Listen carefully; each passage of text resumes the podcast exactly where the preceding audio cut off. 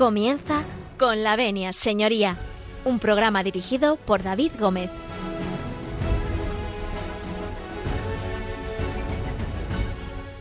Buenos días, señoras y señores, y bienvenidos a Con la Venia, señoría, bienvenidos a esta casa, bienvenidos a Radio María.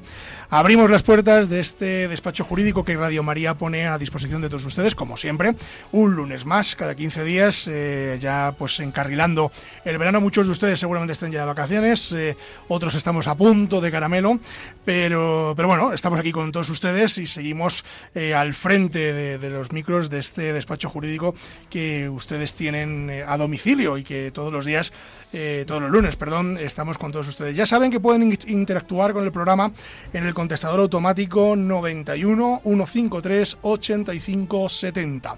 Se lo repito para que vayan a buscar ese bolígrafo que nunca pinta y les dé tiempo a apuntar el contestador automático que es el 91 153 85 70.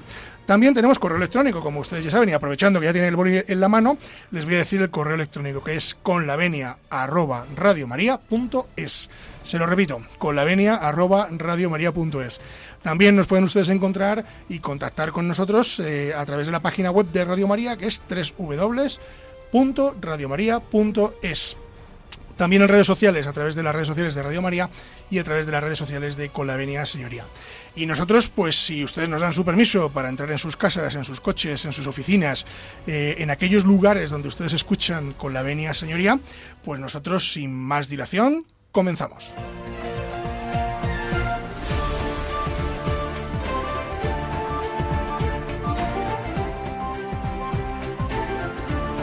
Tienen la palabra. Pues tienen la palabra, porque son dos abogados y un mini proyecto de abogado que ahora les explicaremos, que está aquí con nosotros. Son repetidores o cuatripitidores, ya no recuerdo las veces que han estado en esta casa, pero que serán otras muchas más. Y tenemos en los estudios de Radio María eh, a Miguel Gala. Miguel, buenos días. Hola, buenos días. David, Estás muy serio. Es que es, eh, hoy es, eh, hace mucho calor. Hace, bueno, es verdad. es cierto que, que, ya aprieta, estamos en verano, pero bueno, eh, por el pueblo refresca, ¿no? Sí, sí, sí, por el pueblo refresca y aquí se está estupendo. Por lo menos se duerme. Aquí sí. en Madrid es más complejo. Sí, sí, es que soy un poco rural yo. bueno, yo también, ¿eh? Yo también, yo también. Yo tengo que reconocer que yo, eh, soy Madrid... rural y becario. Madrid... Del señor que vas a presentar. Madrid eh, no ha entrado en mí todavía y va a ser muy, muy complicado. Ah, es verdad que eres becario. Sí. Si eres, siempre que has venido aquí como becario. Yo no me acordaba. becario. Es verdad. Llevo más de 30 años de profesión, no, más de 3 años de profesión, pero menos de 30 y entonces como eres Pues más becario. viejo, soy becario. Becario. Claro, así es, así es la cosa. Y aunque ustedes no le ven, pero a su izquierda eh, tenemos a Agustín Pinel. Agustín, buenos días. Buenos días, David. No eres becario. De momento no. Lo he sido, lo he sido, ¿eh? Ahora estoy muy orgulloso de tener a Miguel como becario, que es un excelente profesional. Oye, y me pero, ayuda, me ayuda pero bastante. Da buen, ren- da buen rendimiento como becario. Da buen rendimiento, sí, Bueno, sí. Pero no es adecuadamente. Bueno, oye, mira, pues, eh, por lo menos has, eh, saca el trabajo para adelante, ¿no? Sí, sí, sí, sí, Aunque- sí. No tengo quejas. Es que le mandas a hacer copias y esto, ¿no? Sí, está en la fotocopiadora Del fundamental. café y El eso. café. Bueno, oye, Café. por, por lo menos hace Sí, el café últimamente ya lo pone caliente y todo. Bueno, mira, mira, con leche. Ya, o- ya me acuerdo que lo tomas sin leche. Ah, bien. No, bueno, y- fuera, de, fuera de contexto todo lo que hemos dicho, porque Miguel es un excelente abogado y un gran amigo. Muchas gracias. Bueno, es, es todo broma, como ustedes comprenderán, estamos en, eh, en un momento de broma que, pero bueno, que no deja de ser el becario, vaya, o sea, Sí, sí, hombre, broma sí. incluida. Eso lo será siempre. Será siempre el becario. Siempre seré becario Es que yo- para su desgracia soy más joven. No mucho más, ¿eh? Pero bueno. Bueno, pero un poquito. Es que además que me acuerdo que te presenté como el becario una vez, quiero recordar, así, pero en forma, y ya pues ha quedado con él. Claro, pues ¿Qué eso. le vamos a hacer? ¿Qué vamos a hacer? Y tenemos eh, un proyecto, no sé si de abogado, pero es, eh, es un, un pequeñín que es el hijo de Agustín Pinel, que está aquí, que nos acompaña en el estudio, que se llama Miguel Ángel Pinel. ¿Qué más? Muy bien. ¿Cómo estás? Bien, Pero ¿cuál es tu, su- su- tu segundo apellido? Cuéntanos. me baja el primer Uribe. Ole. ¿Y vas a ser abogado? No sé.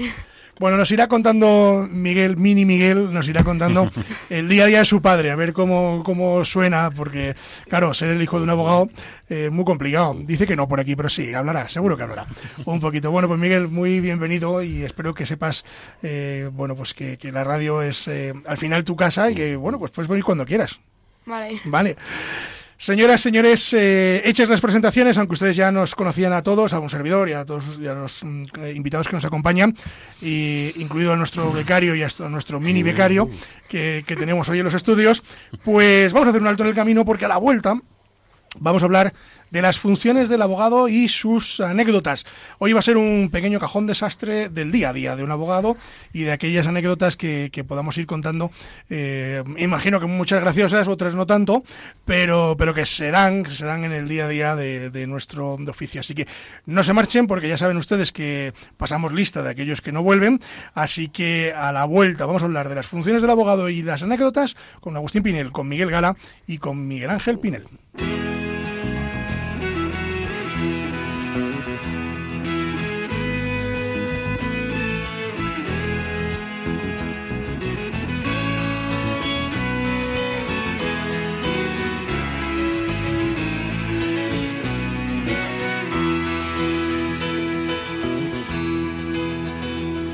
Se fue, tomó sus cosas y se puso a navegar. Una camisa, un pantalón vaquero y una canción. ¿Dónde irá?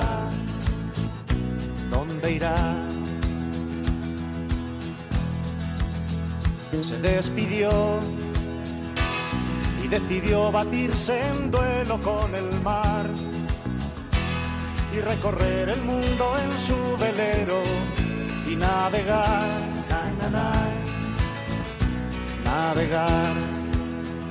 Y se marchó y a su barco le llamó libertad y en el cielo descubrió gaviotas y pintó estelas en el mar y se marchó su barco le llamó libertad y en el cielo descubrió gaviotas y pintó estelas en el mar.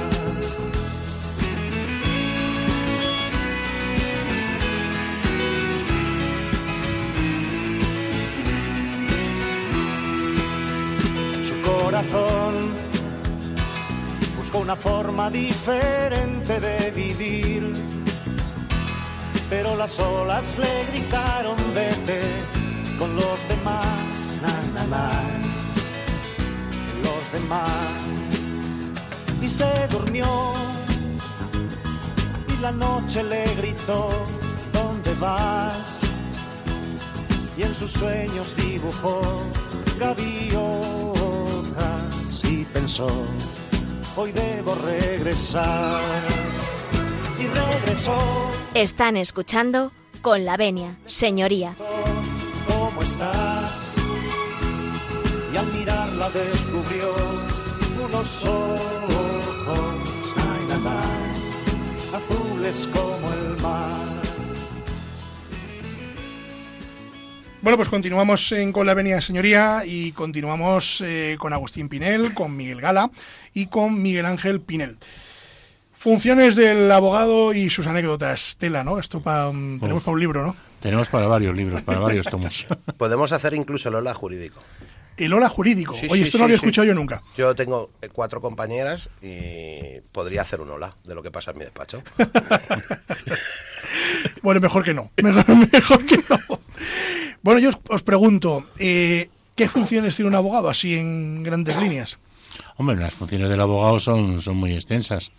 Eh, como bien decíamos antes fuera de micrófono, eh, comentaba Miguel, todo el mundo piensa que los abogados únicamente nos dedicamos a, acudir a juicios, ¿no? Todo lo contrario, vamos a juicios, pero vamos, siempre interpretamos, los buenos abogados o tratamos de ser buenos abogados, siempre interpretamos que el juicio es la última la última de las, de las soluciones. El abogado ante todo es un ser conciliador, es un ser mediador y es una persona pues que está encargada de, llegar a, que los litigios tengan una solución satisfactoria para su cliente y en alguna manera evitar el pleito, que siempre es la última la última eh, posibilidad, pero a la que nos agarramos eh, lógicamente cuando no tenemos otro remedio.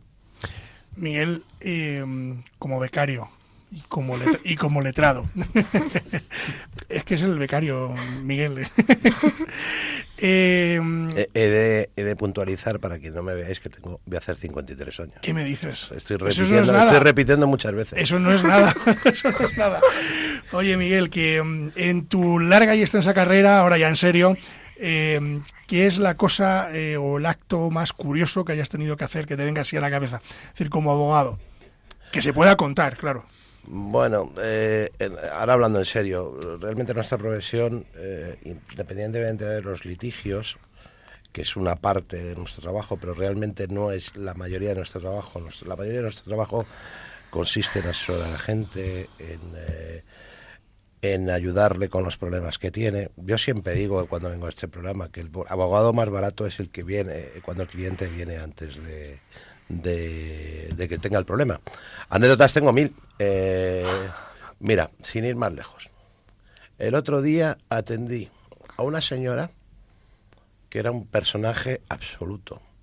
No puedo dar muchos datos porque a lo mejor nos está oyendo probablemente. Pero era como hablar con una pared. Eh, yo le decía blanco, ella me contestaba negro. Eh, yo le decía rojo y ella me decía azul. Era una cosa como impresionante. Eh, ¿Sabes lo que más me gusta de esta profesión? Ayudar a la gente. Más que contar anécdotas ahora mismo que no me viene seguramente cuando empecemos. eh, lo que más me gusta de esta profesión es terminar el día y, dicho, y decir he ayudado a gente. Independientemente de que me paguen, evidentemente que es una trabajo. Todos trabajamos por dinero. también cobramos y Pero es lo que más me gusta el de este trabajo. Y lo- Agustín, perdón, perdón, perdón. y lo más desagradable es cuando eh, nosotros que nos dedicamos todos, parte de nuestro trabajo es, es defender gente en asuntos penales, cuando tienes que darle la mala noticia a alguien de que tiene que entrar en prisión o que le han condenado eh, y tiene que ingresar en prisión.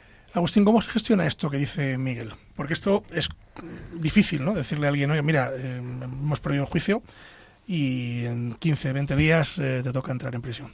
Sí, hombre, se- pues todo, todo se cura con el tiempo. Al principio, lógicamente, lo llevas peor, pero luego ya es una...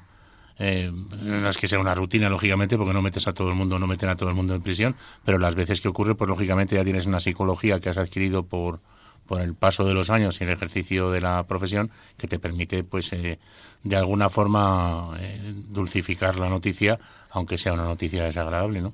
Sí, porque las noticias buenas se dan enseguida, pero las malas Sí, es más complicado. Efectivamente.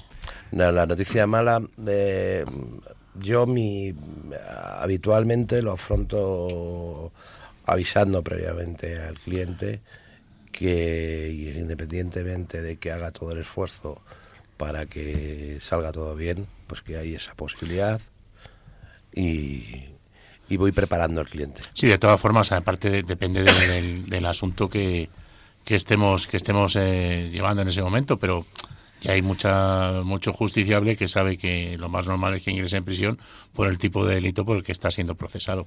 Entonces, claro, pues eh, a veces eh, la noticia es duro darla, pero claro, el- muchas veces el cliente ya está preparado. Es decir, un- una persona que ha hecho un atraco, un homicidio, un asesinato, tampoco creo que le, le cueste mucho suponer que va a ir a, a prisión. Y luego, hablando de la, la- la parte eh, gratificante de la profesión, el otro día, eh, en un tema de familia, ganamos un pleito que era extraordinariamente complicado frente a una situación muy difícil. Se lo comuniqué a la clienta y la verdad es que no sabía cómo agradecérmelo y yo no sabía cómo decirle, deja ya de agradecérmelo. Ah, y la anécdota más curiosa, esta es que es buena. Eh, tipo que va a un pleito. Vamos, que tenemos un asunto penal que además le pedían bastante tiempo de prisión. Lo absuelven y se enfada. Pero bueno, ¿qué me dices? Se enfada y me dice, ¿y entonces el tiempo que yo he estado detenido y que he estado en prisión? Digo, pues mira, luego habrá que reclamarlo. Pero enfadadísimo. Digo, ¿y si lo llegamos a perder, qué pasa? Bueno, pues eh, voy a... voy a- No estarías aquí ahora. No estaría claro. claro. Pero fue súper gracioso aquello. Le absuelven y se enfada. Mira, voy a contar yo una, voy a contar yo una que me pasó hace bien poquito en un juzgado, no voy a decir en cuál porque es que es un sitio muy pequeño y seguro que saben cuál es.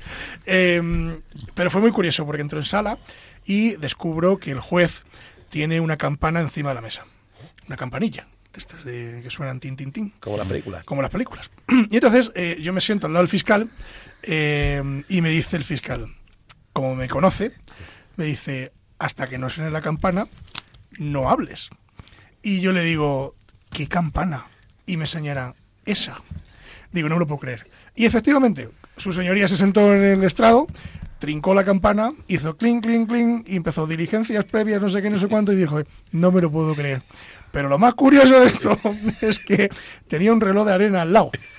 Y digo, ¿para qué será el reloj de arena? Digo, este señor, digo, para cualquier cosa. Y cuando termina el procedimiento, que duró 30 segundos, porque además encima yo no soy penalista y fui a sustituir a un compañero, de repente eh, veo que me dice su señoría, dice, señor letrado, tiene usted cinco minutos para informe. Y da la vuelta al reloj. Y yo me quedé, digo, no, no será verdad. Y digo, no, señoría, digo, si me, no hace falta que dé usted la vuelta al reloj, digo, si me voy a adherir a todo lo que ha dicho el Ministerio Fiscal, con lo cual me sobran los cinco minutos.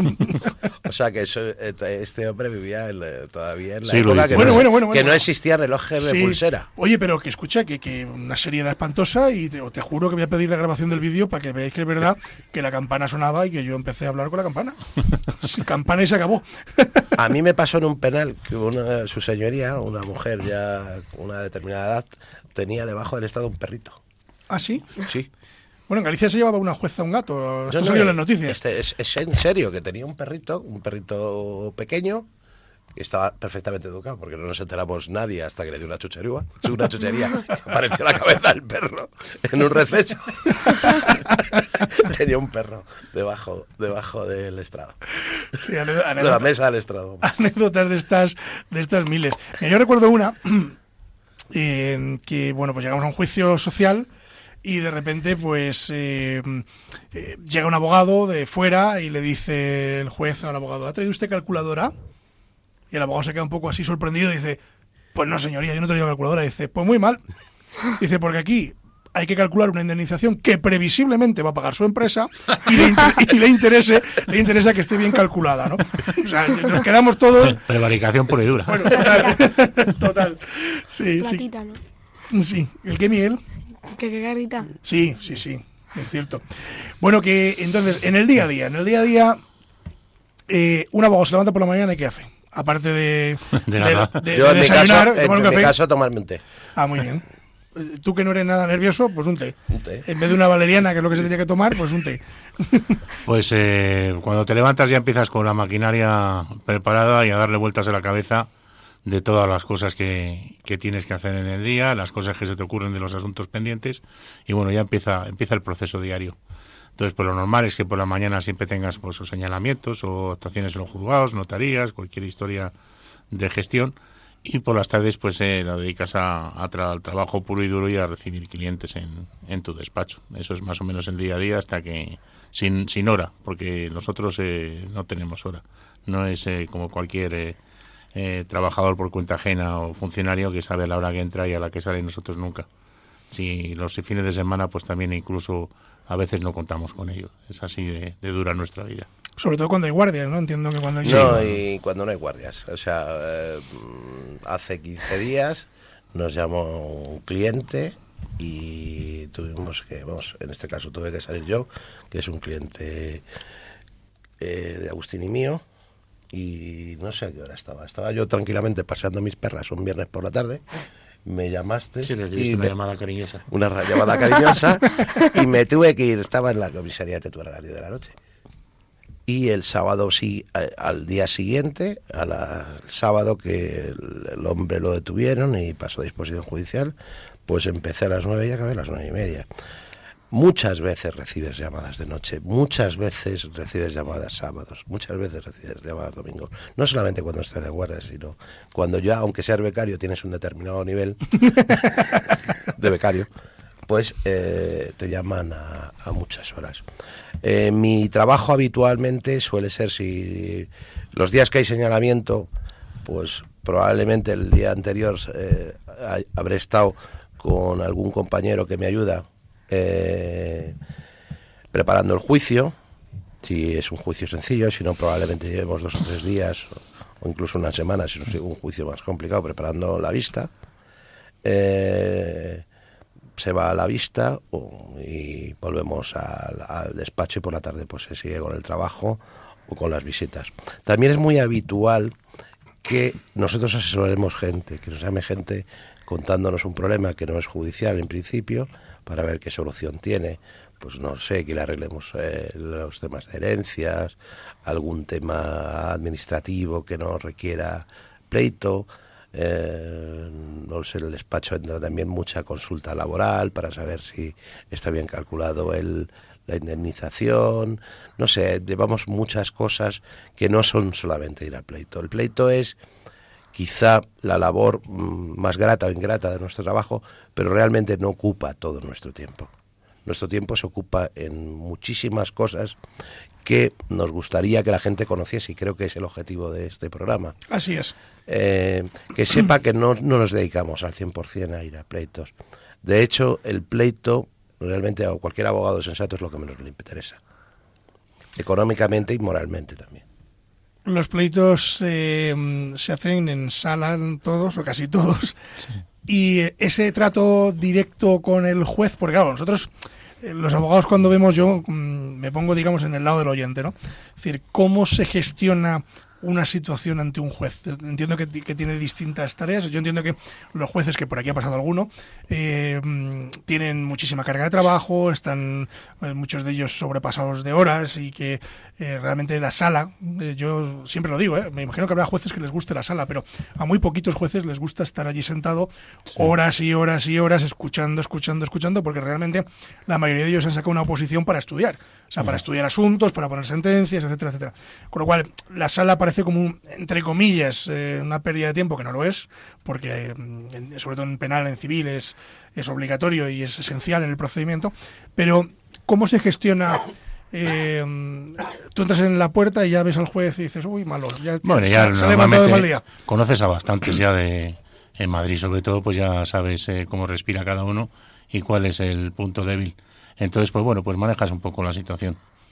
Claro, porque... Con los, con los años vamos eh, eh, cogiendo una determinada...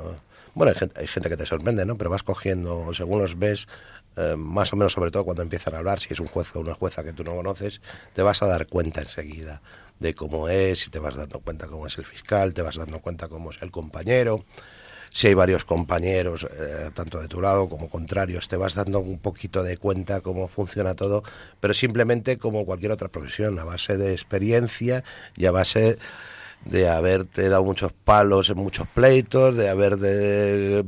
Aquí solamente yo, para mí es lo único que me sirve para aprender es cuando pierdo. De la victoria no saco nada en claro.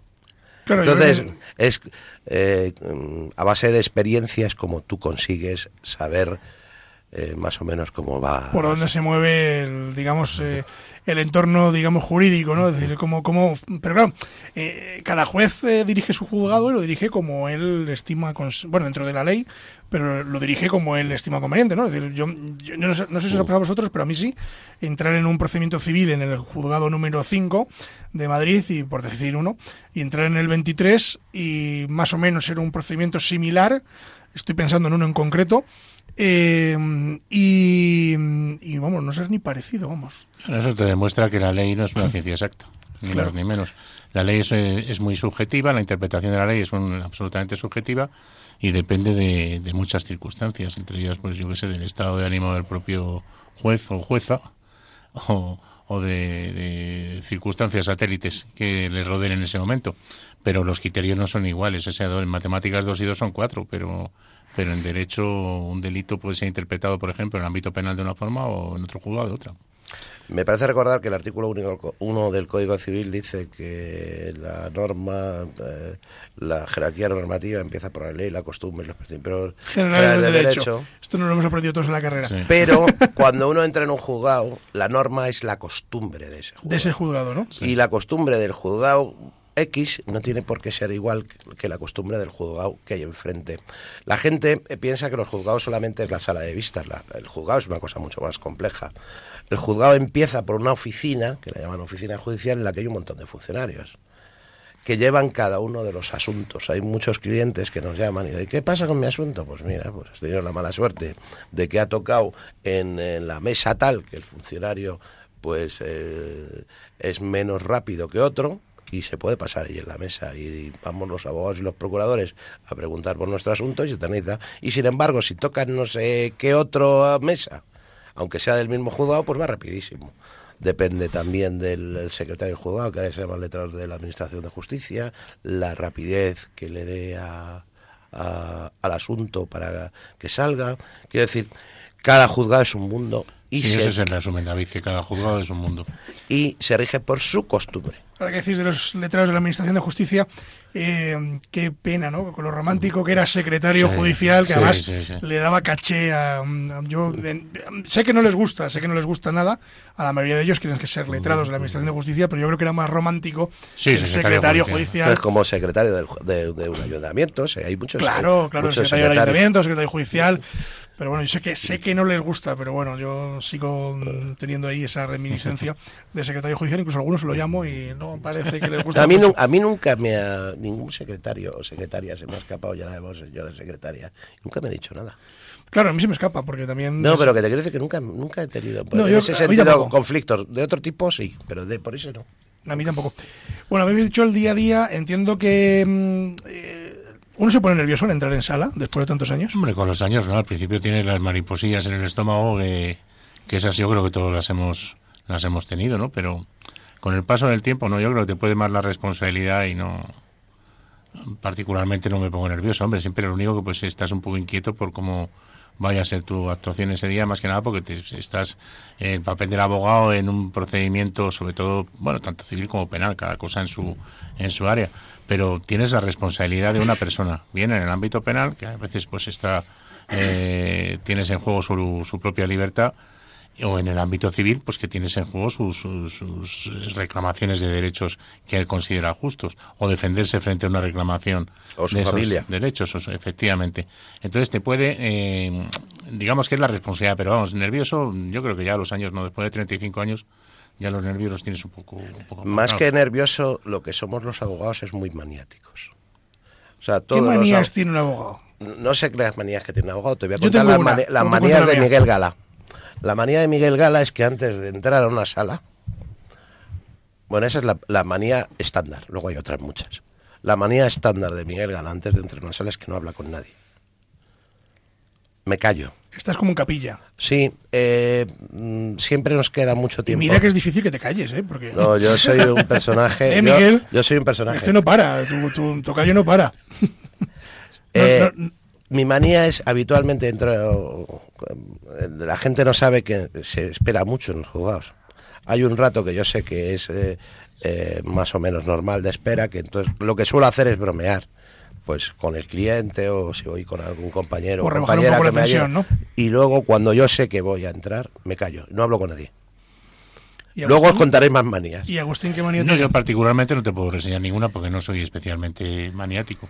No sé, quizá mm, pasar las vistas sin gafas. Yo tengo gafas. Para no ver lo que pasa, ¿no? No ver, No sé, siempre me las suelo quitar. no pero ver la cara a su señoría diciendo, bueno, no sé si está Y luego, y luego están No las supersticiones. Las supersticiones. Las supersticiones. Y que sí, que son manías también. Eh, No me digas que perder un pleito con una corbata, no me vuelvo a poner esa corbata ¿En jamás para ir a un pleito. Ah, yo no. Yo sí, yo la tengo. Yo es que no pierdo ninguno. Mentiroso eres. Mira, aquel abogado que no ha perdido un pleito en su vida no es abogado. Eso es verdad. O miente. O miente, En sí. este caso ha mentido. Obviamente. Yo tengo una manía que la, la mía es muy sencillita. Yo tengo la manía de llevar siempre, nunca la uso, pero siempre llevo la nota escrita del juicio, siempre, es una manía. Eh, luego es muy curioso porque todo el mundo me dice, los procuradores me dicen, no sé para qué la escribes porque no la lees. Y es verdad, luego no la leo en sala, pero me ayuda el día de antes a escribir cuatro notas en, en el Sí. ordenador, me llevo, me la llevo, la tengo además numerada, con sus folios, tengo incluso el esquema del juicio, tengo ya la plantilla hecha con los esquemas del juicio y la llevo, pero luego no la uso. Es muy curioso porque luego me lío a hablar, me lío a defender y tal, sobre todo en procedimientos civiles, yo no, penales no llevo. Y, mm, y luego no la uso. Y todos los procuradores me dicen, ¿pero para qué te llevas la plantilla si luego no dices nada de lo de la plantilla? Hay otra manía. Es verdad. tengo. Yo nunca, nunca llevo eh, nada escrito. O sea, el, el pleito está en la cabeza. Tengo otra manía que siempre me funciona y siempre que lo hago, gano. Llevar un boli verde. Un boli verde. Sí. Para... Pues escribo en verde. Ah, bueno. Pues está muy bien. Yo soy muy maniático. O sea, eh, esta profesión me ha hecho más que maniático, no sé si llamarlo supersticioso, Yo voy a sino contar- ciertos ritos tengo. Yo voy a contar una anécdota de un abogado que yo llegamos a sala una vez Y yo, yo, claro, yo mi manía es muy simple, ¿no? Pero mm, allí llegó un abogado que mm, puso, bueno, tú pidió permiso al juez para esperar un momento porque tenía que colocar la mesa. Y entonces yo dije, ¿qué tendrá que colocar? Si hay cuatro papeles. Se le iba allí a colocar los papeles en la esquina izquierda de la mesa, aquí otro papel, todo cuadradito. Bueno, solo le faltó la escuadra y el cartabón para, para cuadrar todos los papeles encima de la mesa. Y yo dije, bueno, yo los coloco, o sea, pongo la prueba en un sitio, o sea, pero no, lo- no tengo un sitio fijo para la prueba. Este señor sí tenía un sitio fijo que era la esquina izquierda de la mesa y tenía que poner en la esquina izquierda de la mesa la prueba. Y ya el juez le dijo, ¿ha terminado usted ya de colocar el plumier? Eh, pues vamos a empezar, porque... Eso demuestra que somos una profesión de personajes. O Sí. sea, de, este trabajo es muy estresante, mucho, mucho más de lo que piensa la gente. Nosotros convivimos con el sueño, todos. Dormimos muy poco porque siempre hay un plazo, siempre hay un problema que de algún cliente que te preocupa independientemente de tus problemas. Y eh, te ayuda de alguna manera tener manías y tener determinados tics, o no sé cómo llamarlos. A mí por lo menos sí me ayuda. ¿A ti no, Agustín? Sí, sí, sí. También te, te ayuda, efectivamente. te da una determinada seguridad que es artificial completamente, es completamente artificial, pero bueno, eh, mientras funcione, Pues sí. Sí que sí funciona. Que bueno, yo creo que por la manía no se ha ganado un pleito, claro. no, hombre, no, pero que quiero decir que te da una determinada comodidad o seguridad, no sé cómo llamarlo, pero te ayuda. Me imagino que los médicos cuando van a operar a alguien, pues tendrán también sus manías. Son profesiones que estás muy cercano al dolor, al, al- al- a problemas muy graves, a gente que se está dando la custodia de sus hijos, gente que se está jugando la libertad, gente que se está jugando muchísimo dinero. Entonces, mm, la responsabilidad no te puede porque si no, no podrías defender a nadie. Pero mm, como intentas siempre hacerlo lo mejor posible, dices, esto me ha funcionado siempre, pues voy a seguir haciéndolo. Yo, por ejemplo, no llevo jamás un papel. La causa, nada más. Bueno, en los penalistas es habitual que no lleven mucho papel, ¿no? Bueno, yo no, yo particularmente tampoco llevo. Quizá me hago un poco un esquema de, de cuál va, va a ser mi, mi intervención en el, en el juicio, pero no, yo no, leo- yo no leo tampoco. Llevamos, llevamos pocos papeles, ya lo tenemos todo metido en la cabeza. No como yo que el otro día tuve que llevar un camión de documentación por una prueba en un tema civil. Fue tremendo. Sí, esta mañana he tenido yo un- una vista de un, de un divorcio y me ha sorprendido por eso que hay, para todo hay, hay gustos, ¿no? Para gustos están los colores. El- la abogada contraria va un cartapacio. Sí, sí. Bueno, y ahora, ahora los chicos... Ese fui yo el otro día en una vista de familia. sí, pero que eh, esto no tenía, no tenía sentido. No, porque la prueba- habas contadas, o sea que no... Ahora la gente tecnológica, como tú, David, lleva su... Yo llevo la tablet. Su tablet. Sí. Sí, de hecho, al principio pedía permiso a los jueces para usarla, pero ya no, ya directamente la uso. O sea, yo realmente la- el- mm, papeles, papeles como tal físicos eh, sí llevo, pero llevo a lo mejor un folio para escribir algo rápido, pero normalmente casi todo lo llevo en la tablet y lo busco en la tablet. Yo es que me da mucho miedo que me, se me quede sin batería. o A mí me pasó, me pasó, ¿Qué pasó? me pasó en un juicio de la Audiencia Nacional de varias jornadas y la primera jornada me estrené, yo ya todo todo el sumario lo llevaba grabado en el ordenador, me pongo allí en mi sitio, abro el ordenador, Y lo fuera. conecto y sin batería. Digo, joder, pues empezamos bien.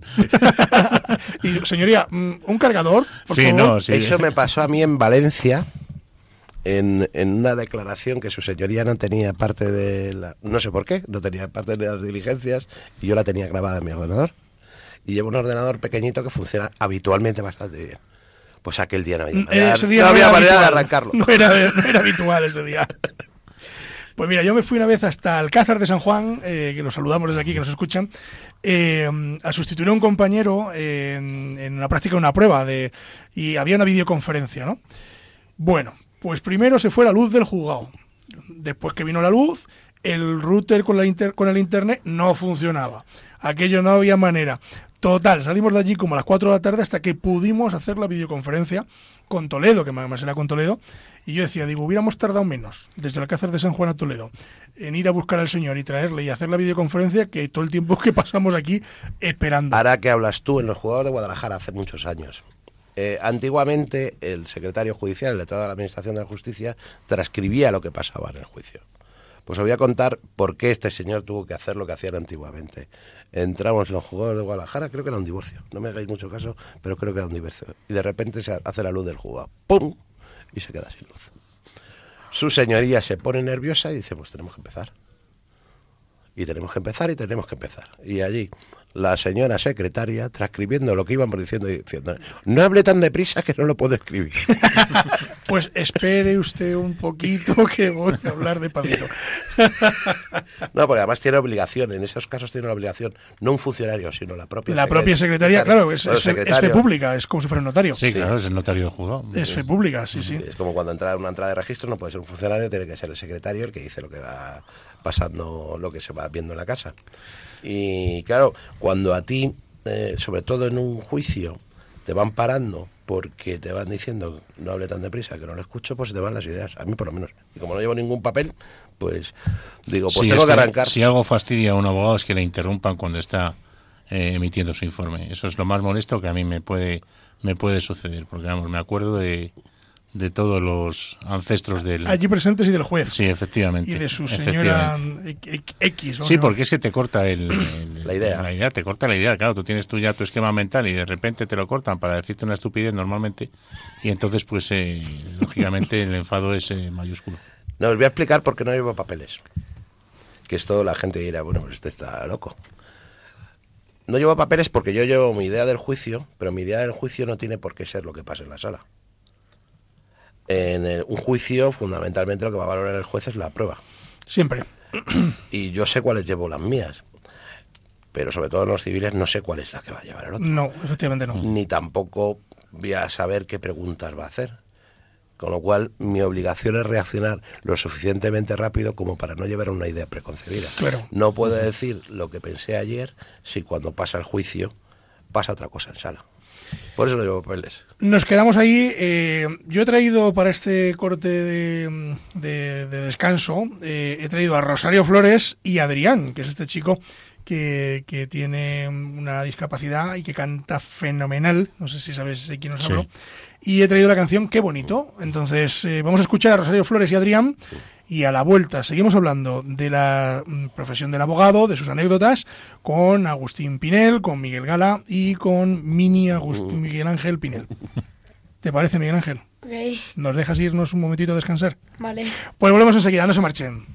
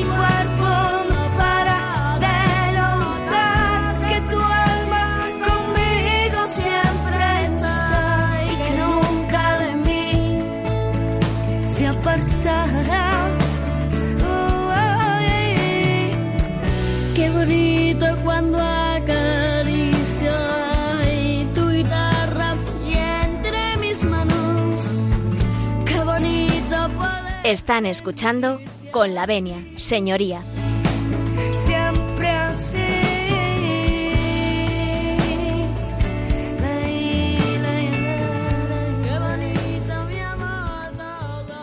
Bueno, pues siguen ustedes en Con la Venia. Seguimos eh, con Miguel Gala y con Agustín Pinel y Mini Miguel eh, Ángel Pinel, que está con nosotros. Y seguimos hablando de la profesión del abogado y de sus anécdotas. Eh, vamos a empezar por las anécdotas, que es. mm, lo ma- aunque hemos contado ya alguna, pero, pero no sé si tenéis así alguna mm, que tengamos que traer a colación, como se suele decir en los juicios. Hombre, anécdotas. David, mil, pero no sé. Así que se me ocurre una primera de un plumazo, pues me recuerdo una especialmente hace ya eh, bastantes años de un famoso personaje eh, que estaba, estaba declarando en, en la Audiencia Provincial de Madrid, eh, estaba acusado de, de determinado delito y en su declaración se refería al Ministerio Público como señorita, era una, era una mujer, se refería como señorita y fue recriminado por la presidenta de la sala diciéndole que por favor que el tratamiento para el Ministerio Fiscal era señoría y dijo no se preocupe que no vuelve a, rep- a repetirse. Eh, continúe el interrogatorio, dijo la presidenta de la sala. Y la- el Ministerio Público empezó a interrogar, señor X, tal, ¿usted qué le, nos puede decir? de-?"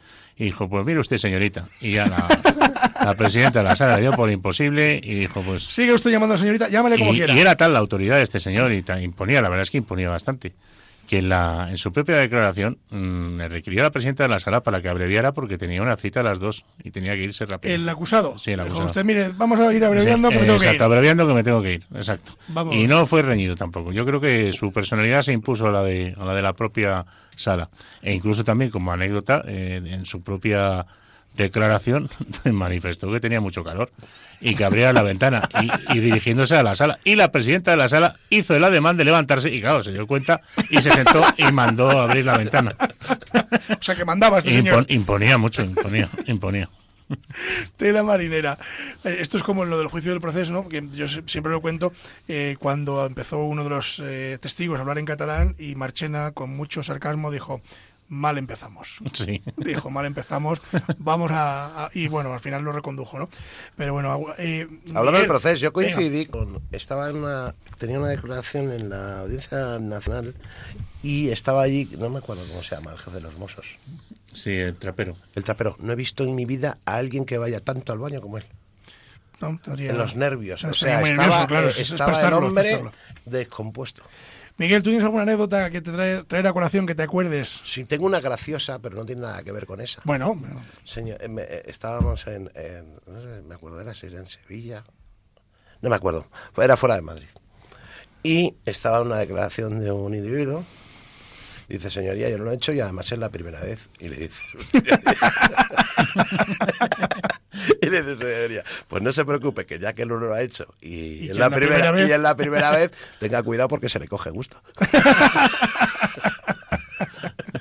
qué bueno, Yo no lo he hecho y es la primera vez. qué bueno, qué bueno. Sí, hay, hay jueces que tienen su, su puntito, digamos, eh, y además se agradece, pues es una forma un tanto un tanto inteligente de romper un poco la, la formalidad y la y la seriedad que puede suponer para un justiciable el acceder a un tribunal, ¿no?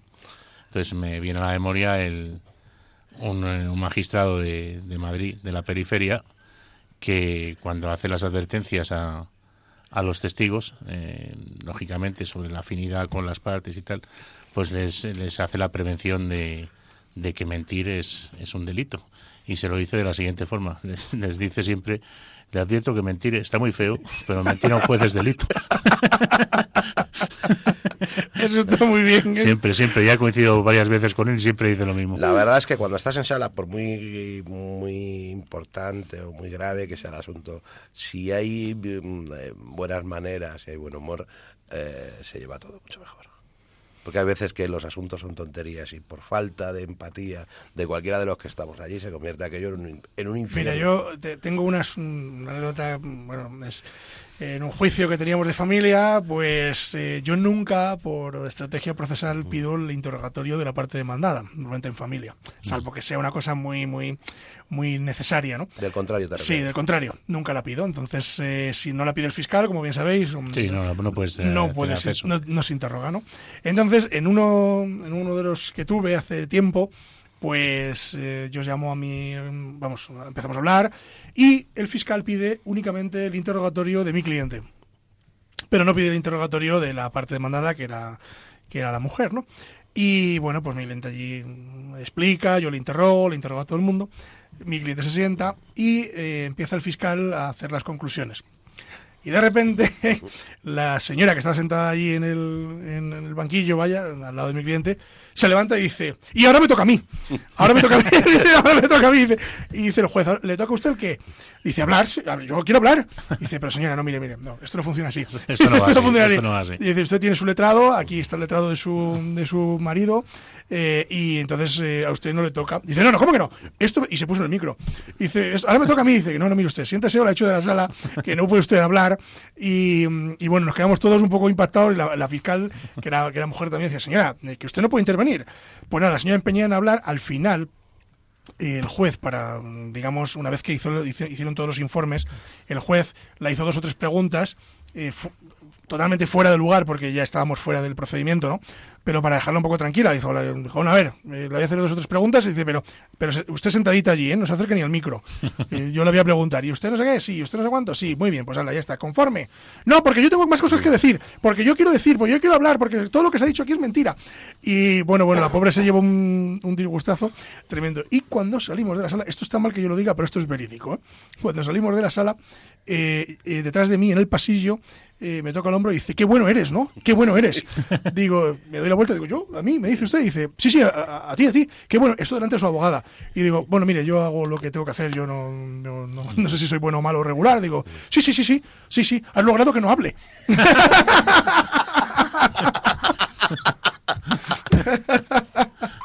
Sí, ahí quedó, quedó sin hablar la señora indignadísima, pero ¿qué vamos a hacer? Yo, mm, en fin, y tengo una muy buena, estoy con- cortándose el tiempo, pero No, te voy a contar una muy buena que ha sido Estamos entre amigos, ¿no? Bueno, hay una cosa que se llama, efectivamente, así es, ah, bueno, becario, le, le admitimos como amigo. Le admitimos es- como amigo, vale. Un amigo becario.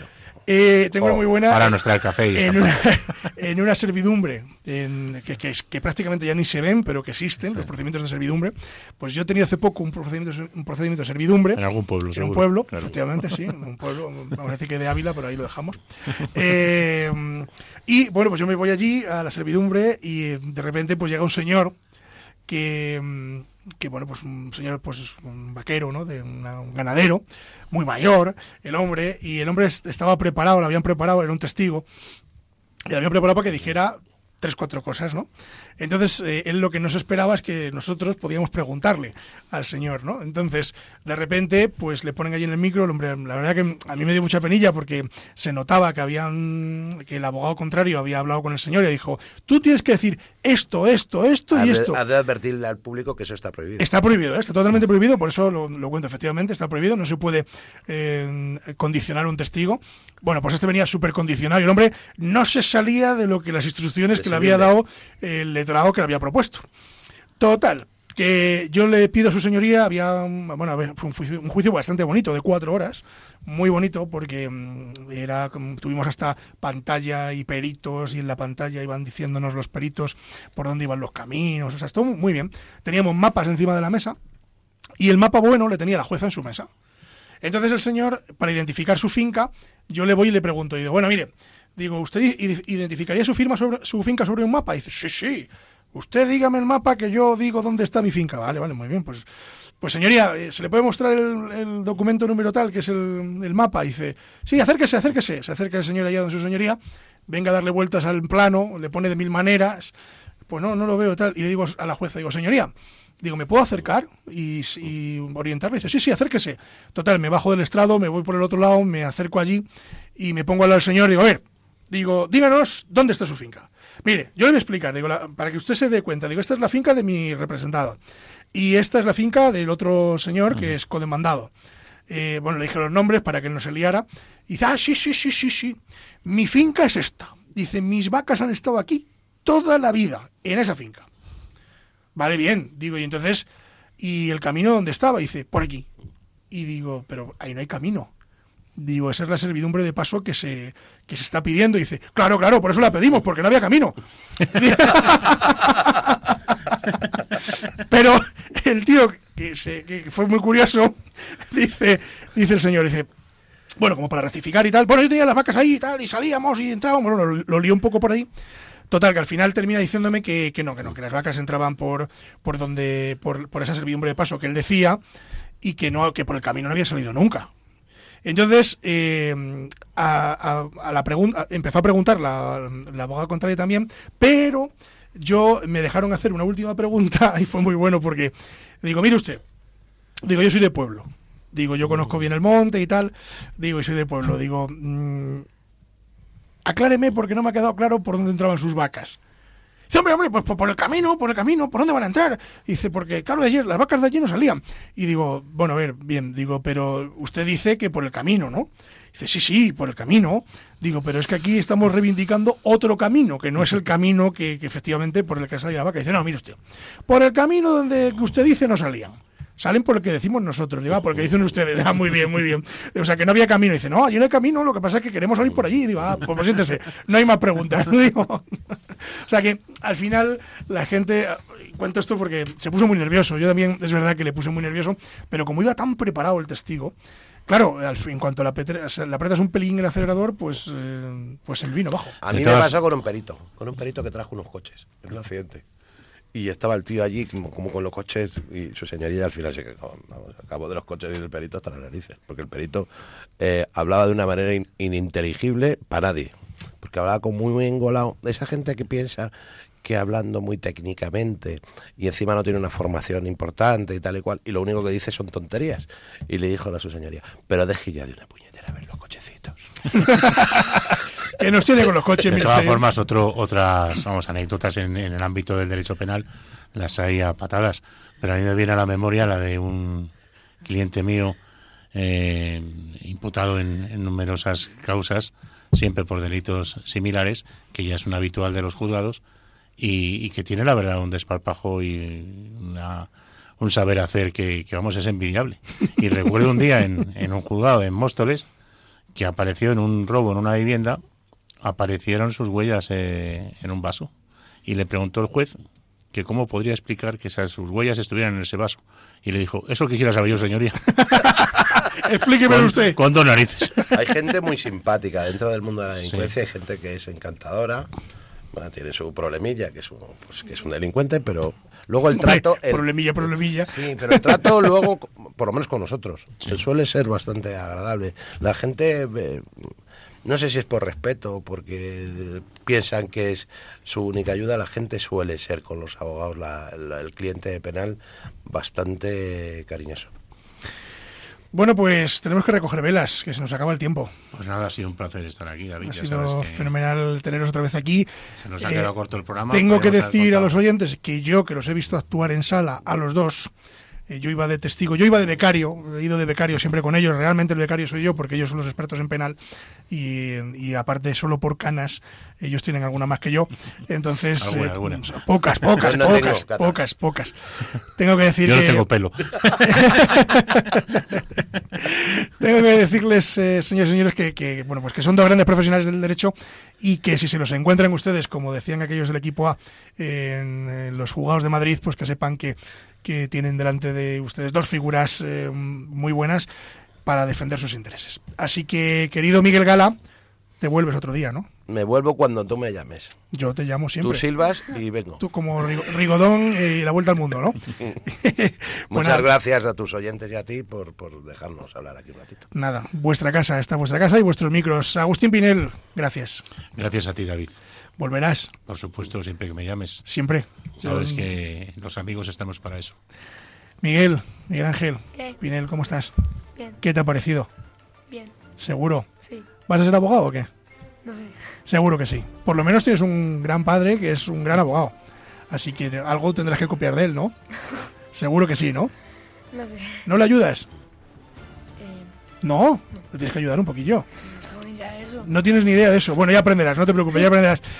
Pues muchas gracias a los tres, eh, gracias por estar aquí con nosotros y a ustedes decirles pues que no marchamos, que no marchamos, que no nos queda más tiempo y que recordarles simplemente que tienen ustedes a su disposición el, con, el correo electrónico con la venia arroba radiomaria.es, se lo repito, con la venia arroba radiomaria.es y el contestador automático 91 153 85 70. 91 153 85 70. A través de estos dos medios pueden ustedes mandarnos sus consultas, sus preguntas o las sugerencias de programas que ustedes también quieren que tratemos, ¿no? Hemos recibido alguna eh, que afrontaremos muy probablemente para el inicio de curso y, y, bueno, pues intentaremos estar un poco a la altura. Decirles que, como siempre, nos pueden escuchar eh, a través de la página web de Radio María. Saludamos desde aquí a todos los oyentes eh, de Latinoamérica y a todos los que nos han estado escuchando a través de la página web, que son muchos y numerosos. Y bueno, decirles eh, que nos emplazamos para dentro de 15 días, que no nos vamos de vacaciones, que estamos aquí, que con la Avenida Señorías sigue eh, con ustedes todo el verano. Así que un servidor de ustedes estará aquí todo el verano y, bueno, pues para lo que ustedes necesiten y, ustedes estimen por conveniente. Así que no se desconecten y queden con nosotros. Nosotros ahora les dejamos en compañía de, Radio María, no se marchen, vamos a continuar porque a continuación viene Revista Diocesana y después los informativos. Así que quédense con nosotros y sigan disfrutando de la radio y de la compañía de Radio María. Y decirles, como siempre, eh, a pesar de que ya va apretando el calor, que la justicia, si es justa, es doblemente justicia. Buenos días.